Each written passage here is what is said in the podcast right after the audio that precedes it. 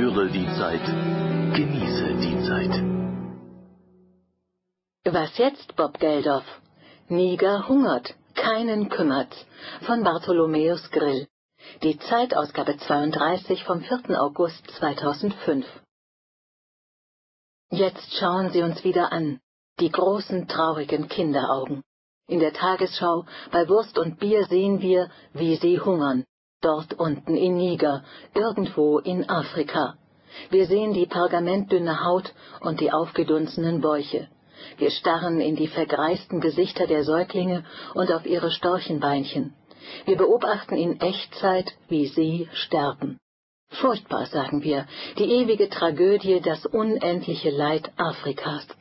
Eigentlich würden wir lieber umschalten, damit wir nicht mehr hinschauen müssen.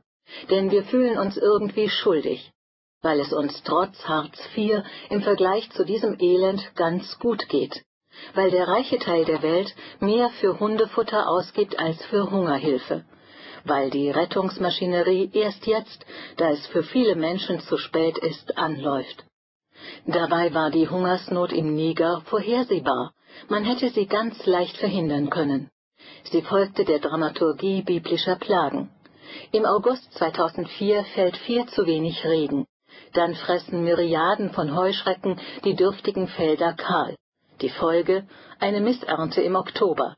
Im November dann der erste Appell der Vereinten Nationen. Im Januar 2005 läuft das Hilfsprogramm an. Im März bittet die UN wieder um Spenden und noch einmal im Mai. Aber bis zum Juni geht keine einzige nennenswerte Zusage ein. Die Regierung in Niamey bagatellisiert die katastrophale Versorgungslage. Von den Hilfsorganisationen ist nicht viel zu hören und auch die Entwicklungspolitiker im Norden schweigen. Der Hunger ist still, die Not bleibt unsichtbar, also existiert sie nicht. Und so kommt es Anfang Juli auf dem G8-Gipfel in Schottland zu der absurden Situation, dass die Chefs der reichsten Staaten einen Sanierungsplan für Afrika ankündigen und darüber die Misere der Afrikaner vergessen. Sie erlassen Niger die Schulden, aber dass dort gerade Menschen verhungern, interessiert niemanden.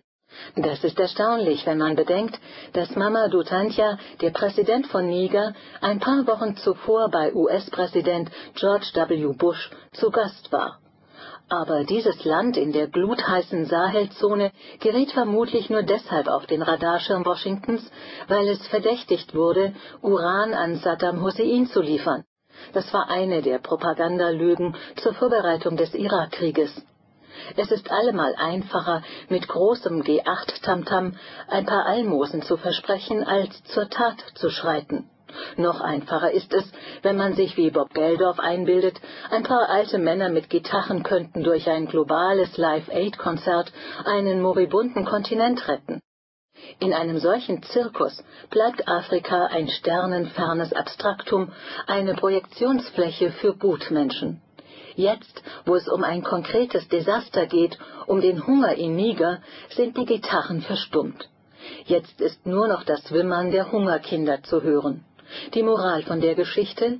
Eine Not wird erst zu einer solchen, wenn der CNN-Effekt einsetzt, wenn die Weltpresse im Krisengebiet landet und die traurigen Szenen im Wettlauf um Einschaltquoten und Auflagen als globale Katastrophenshow vermarktet.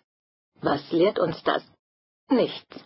Denn alle Tatsachen sind bekannt, alle Instrumente der Vorbeugung vorhanden. Es gibt ein Frühwarnsystem der UN. Man könnte, wenn man wollte, rechtzeitig und schnell reagieren. Unumstritten ist auch, dass langfristige Programme für die Ernährungssicherung und eine effiziente Krisenvorsorge viel billiger wären als aufwendige Nothilfeoperationen. Aber die Gleichgültigkeit ist stärker, und am Ende bleibt nur eine Mobilisierungsmacht, die Bilder von den sterbenden Kindern. Sie erzeugen öffentlichen Druck, der wiederum die Politik zum Handeln zwingt. Schaffen Sie mir diese gottverdammten Niggerbabys vom Fernsehschirm, schrie Lyndon B. Johnson einst seinen PR-Mann an. 1968 war das, der US-Präsident war gerade damit beschäftigt, Vietnam in die Steinzeit zu